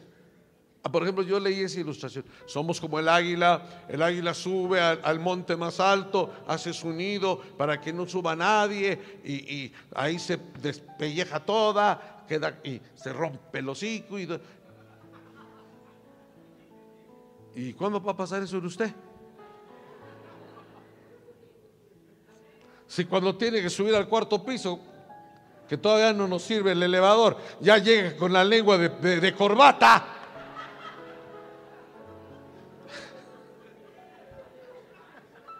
Sin embargo, el, fíjese que de los cuatro seres vivientes, la imagen del águila siempre está. Pero lo interesante es que se rejuvenece. ¿Cómo se rejuvenece? En la adoración a Dios. Cuando tú estás aquí, en la presencia de Dios. David sabía eso porque David caminaba con la presencia de Dios. Así que ya deja de sentirte vieja, viejo. No, pastor, es que, es que fuimos y, y me dijeron ahí en el seguro que pues ya por mi edad no me pueden atender. Interprete mi silencio. No dije nada, no dije nada, no dije nada, no dije nada. Solo es un mensaje para los de Caleb. Si a, alguno de los Caleb, algún doctor atarantado se les ocurre decir, no, es que ya es por la edad. ¿Qué me la está aventando? No, yo solo estoy chiflando.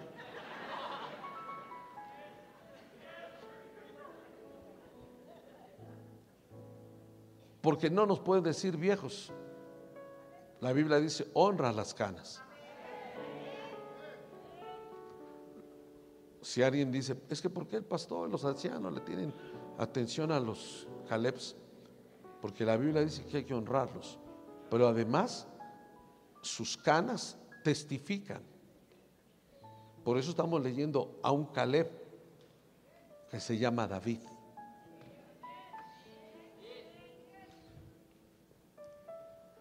Pero hoy te tienes que rejuvenecer. Tienes 20 años y dices, es que ya no puedo, ya estoy cansado. Y de repente llega uno de los Caleb y, te da vuelta. En- Cristo se fue joven. Hermano, se fue tan joven estaba tan guapo que la samaritana dijo, uy, uy, uy. Llama a tu marido, no tengo, no tengo, no tengo. Enseñándole una pata, no tengo. Es que ha de haber sido un cuero de hombre Jesús.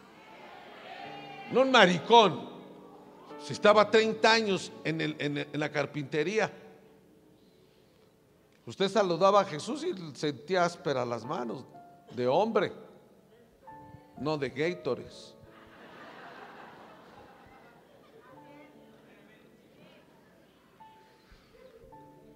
Hoy tienes que salir con otra cara.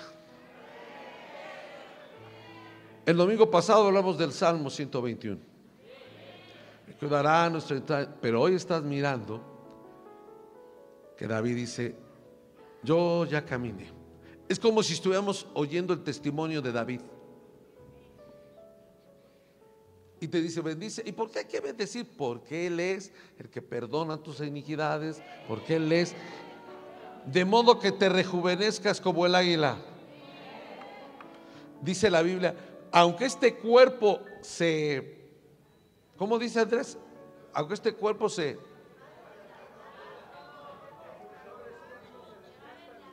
aunque el hombre externo se desgasta, el interno se renueva. Un pastor que, cuando me enfermé me dijo, porque a veces son terribles, y me dijo, Yo no sé cómo le va a hacer, pastor. No aguantó nueve minutos solo caminando aquí en, el, en el hospital. ¿Y cómo le va a hacer cuando predica? Entonces cuando está él, volteo y le digo,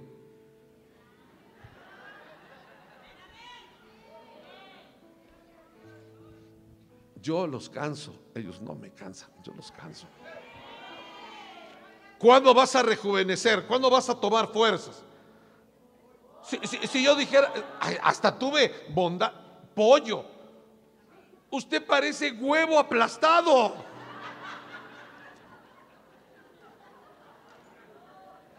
Y se pone a cantar, a ti, oh precioso Jesús. Y el pobre que está dirigiendo, cante con gozo, con alegría, casi echa las amígdalas de usted. Maravilloso. ¿Tú qué dices? Usted no es águila, usted es un feto de pollo. Hoy rompe el cascarón. Levante las, las alas. Bueno, yo las voy a levantar porque yo me voy con el Señor. Usted como es un cochino pollo, una cochina polla, que todo le afecta, que todo le duele, que, que, si lo miran mal ya no quiere venir a la iglesia, si levante las alas. Hubo algo que me dijeron de las águilas que sí me gustó. Dice que uno de los enemigos de las águilas son los cuervos. Entonces va el águila y de repente el cuervo la va midiendo y se le sube. Entonces cuando, cuando el águila siente al cuervo y el cuervo le va picoteando. Así es como todos los que traicionan y se van. Pico, Ching, ching, ching, ching, ching, ching. Entonces dice que el águila se levanta y sube y sube y sube y sube a tal grado que ya no tiene ya no tiene oxígeno el cuervo y se va y se rompe el pico, el pico, el pico, el pico, el pico. Me dijo un pastor, pastor, ¿y no tiene miedo que los de Maharain digan groserías? No, le dije, al contrario, nos gusta. ¿A poco tú crees que los tuyos no las dicen? Lo que pasa es que los tuyos son hipócritas, religiosos. Los míos no, los míos somos naturalitos. No es cierto. Así que quítese ese corazón de pollo. Ay, es que me platicaron, hermano Esaú, que disciplinaron al hermano, pero ¿por qué tanta agresividad? ¿Y dónde está la misericordia? Cállate, pollo. Fecto de pollo, cállate. Nos tiene que transformar en águilas. Amén. Y rejuvenecerse. ¿Por qué no pasa a danzar? Ay, no, pastor, es que me duele, es que tengo una artritis. Mejor si ora por mí. ¿Para qué quiere que ore por usted? Voy a orar por usted solo para que tenga una buena pata y pueda ir al mercado. Mejor vaya que es con su pata torcida. Voy a orar por usted para que Dios le sane y pueda correr. Porque dice, entonces la iglesia se alegrará en la danza, los jóvenes y viejos juntamente. Es tiempo de adorar a Dios y tiempo de ser libre. Porque Él nos ha perdonado todas nuestras iniquidades, toda nuestra maldad Ya no quiere Dios que usted se deje extorsionar por el diablo, recordándolo y haciéndole sentir culpable por cosas que pasó. Pero en el hoyo en el que tú estés, Él mete su mano ahí. Porque dice David, Él es el que nos rescata del hoyo. Dígame, baje.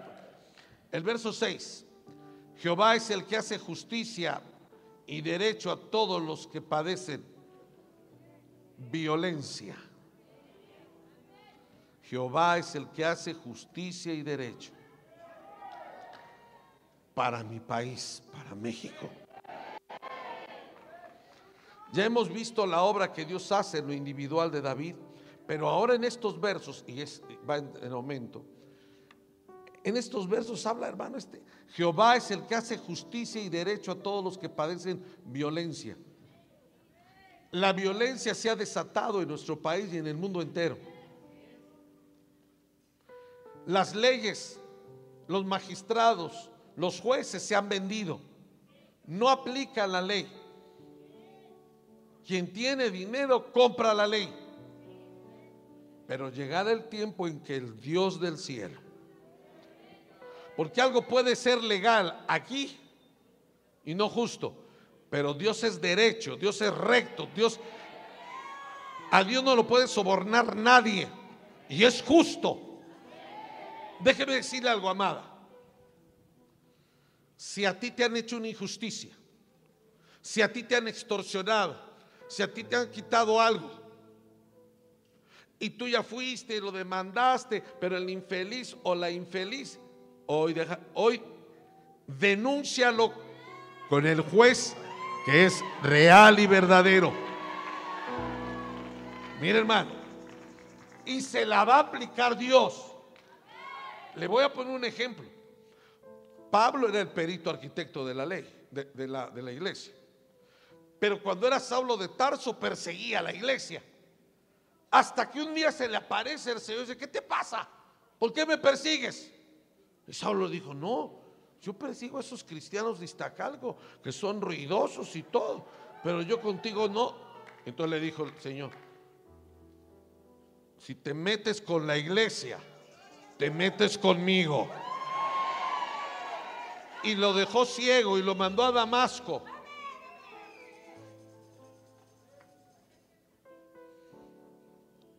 El mundo, en el mundo ya no hay justicia. En ningún país, hermanos. El mundo está en una crisis y nuestro país está en medio de una violencia terrible. Por eso si usted no me cree, si a usted le sueno yo legalista, tiene todo su derecho. Pero yo a los que amo los envuelvo con el Salmo 121. Y conozco las dimensiones. Ahora vengo y le quiero, usted ya debería de traer ese abrigo. Ahora le voy a poner otro abrigo. Este abrigo es antibalas. Va a meter su mano, Timothy, al hoyo donde tú estás. Y va a decir, este es mío. Este es mía. Hermano, ¿cómo hace uno? Por ejemplo, yo he visto gente le voy a decir algo rápido. ¿Por qué puedo hablar de la depresión? Porque yo me he deprimido. Porque tuve un valle de depresión, hermano. ¿Sabe qué me dijo el doctor? ¿Quiere curarse? Pues claro, cambie de trabajo.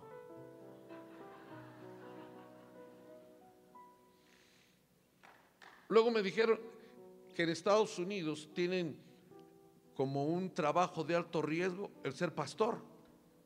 Yo dije, Jehová me ampare. Yo pensé que eran los que lavaban los rascacielos. No, son nosotros. Sé lo que es eso, hermano. Es un, es un hoyo. Y uno no sabe ni por qué, ni qué pasó. Y tiene que solo Él puede hacerlo. Por eso cuando alguien me habla que está deprimido, y yo me he metido más, ya descubrí al diablo y sus maquinaciones. La depresión es un arma que el diablo usa para atarte al pasado. El estrés para destruir tu presente y la ansiedad tu futuro. Por eso Jesucristo es el mismo, ayer, hoy y por los siglos. El que es, el que era y el que ha de venir. Por eso la amada, la amada no conjuga el verbo en pasado el verbo, la amada conjuga el verbo diciendo así, yo soy el gran yo soy. Si Dios está de tu lado, dice Romanos 8, ¿quién contra ti? tú jamás te imaginaste que ibas a venir a este culto y que aquí te iba a decir el Señor, sé lo que pasó y vengo a sanarte y a declararte absuelto o absuelta.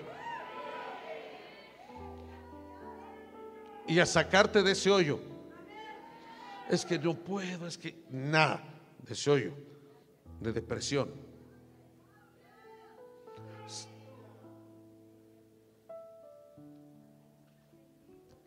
Señor, el tiempo.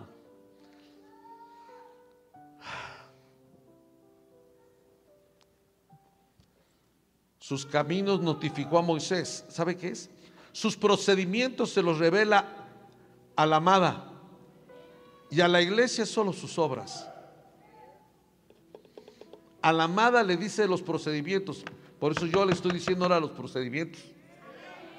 Al pueblo solo las cosas que pasan. Misericordioso y clemente es Jehová. ¿Quién lo escribió? David. Lento para la ira y grande en misericordia. Alguien dice amén. ¿Que por qué tenemos por misericordia? ¿Que por qué tenemos este lugar por misericordia? ¿Que por, misericordia? Dios no tiene eh, lástima. La lástima es otra cosa. Él tiene misericordia de quien Él quiere tener misericordia. Y tengo que terminar. Dice lento para la ira. Yo, cuando estaba yo leyendo eso, dije, David sabía que Dios era lento, lento, lento.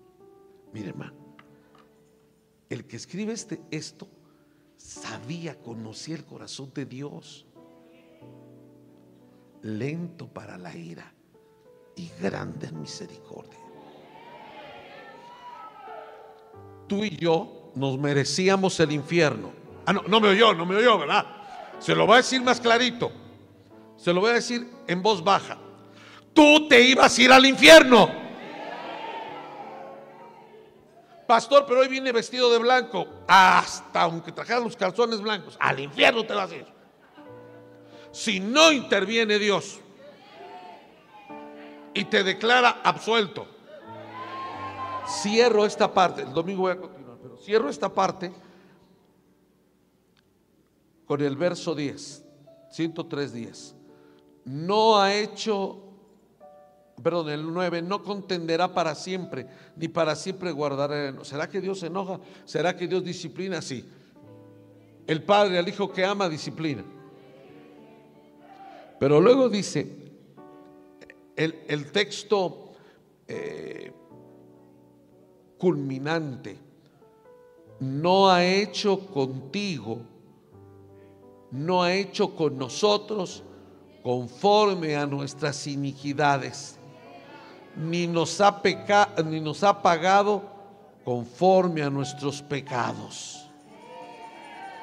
Como el Padre se compadece de los hijos, se compadece Jehová de los que le temen, porque Él conoce nuestra condición, se acuerda que somos polvo. ¿Alguien dice amén?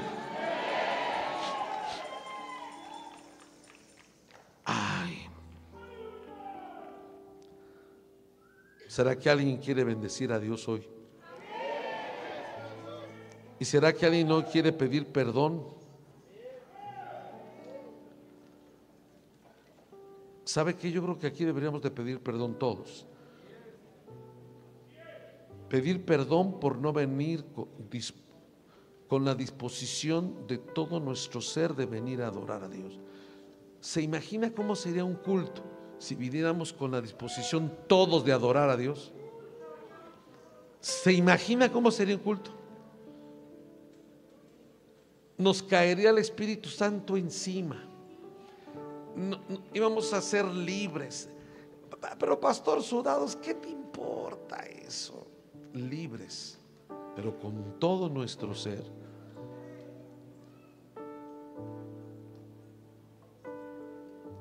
¿Será que hay alguien que hoy usted le tiene que hablar a su alma y decir, mi alma mía, alaba a Jehová?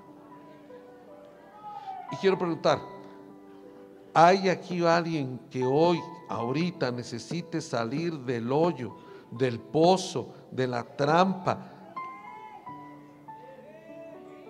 de estar ahogándose en la arena movediza, de la cárcel, de la depresión?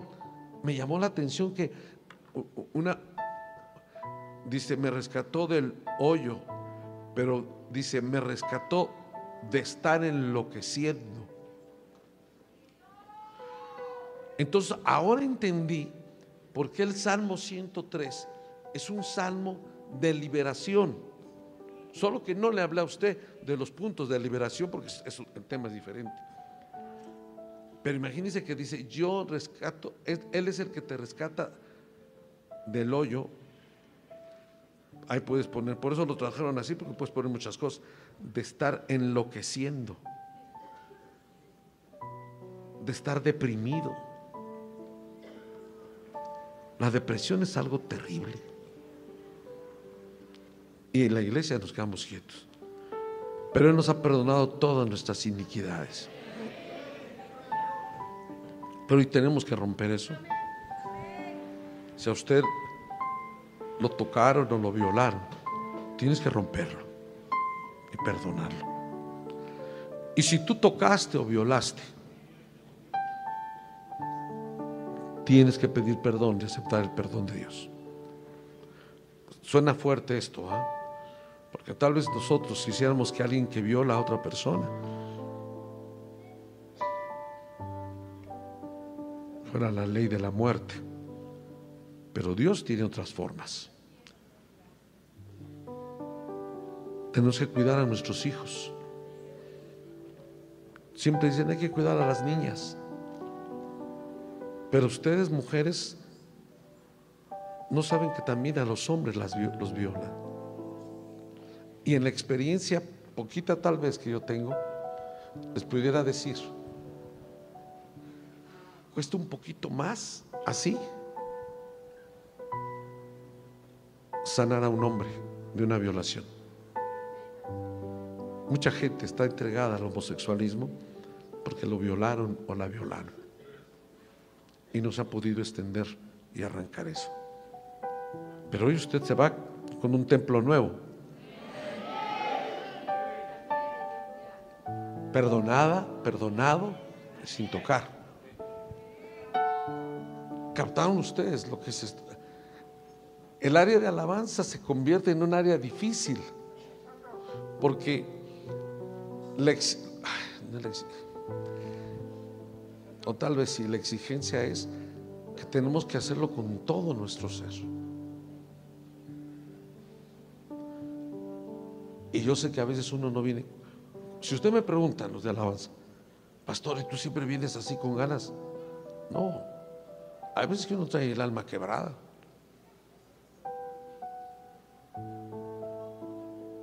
Pero yo acepté el reto de servirle a Dios. Sonrío. Y quiere que le diga algo aquí entre nos que no oigan los hermanos. Cuando más tronado me he sentido, cuando he tenido el alma, es cuando los mensajes salen más bonitos. Si un día le dije, Señor, ¿y por qué?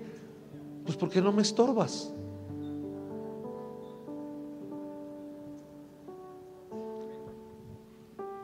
¿En qué hoyo estás para que te saque el Señor hoy? Vamos a hacer una oración en esta mañana. ¿Alguien quiere bendecir a Dios conmigo? Bendice alma mía Jehová y bendiga todo mi ser su santo nombre. Entonces de hoy en adelante, usted cada vez que entre aquí, usted tiene que decir, con todo mi ser voy a adorar a Dios. A lo mejor tuvo una bronca, tuvo una, pero usted tiene que decirle, alma mía, Alaba a Jehová. Con autoridad le puede decir. Alaba a Jehová.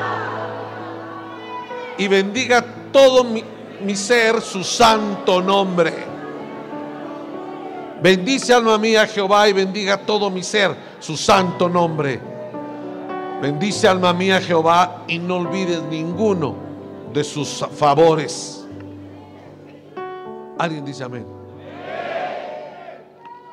Él es el que perdona nuestras iniquidades. Él es el que ha perdonado nuestros errores. Él es el que te sostiene. Él es el que te ha guardado. Él es el que te ha provisto. Él es el que ha estado contigo. Él es el que nunca se separa de ti. Que hoy, en esta mañana, tú y yo estemos aquí es un favor inmerecido. no quiero que nadie se mueva, no, haga ningún movimiento. déjeme, ¿por qué no quiero? Porque no quiero que nadie eh, interfiera. Padre, yo en el nombre poderoso de Jesús rompo y libero todo aquel o toda aquella que haya sido tocada o violada en el pasado, en el nombre de Jesús. Le quito toda autoridad al diablo para que no siga acusándolo o acusándola por haber violado a alguien. Y el que ha sido fue violado o aquella que fue violada sea libre ahora en el nombre de Jesús. Libre ahora en el nombre de Jesús. Que tu espíritu, tu alma y tu cuerpo reciba la pureza absoluta. La pureza absoluta. En el nombre poderoso de Jesús. En el nombre de Jesús. Amén.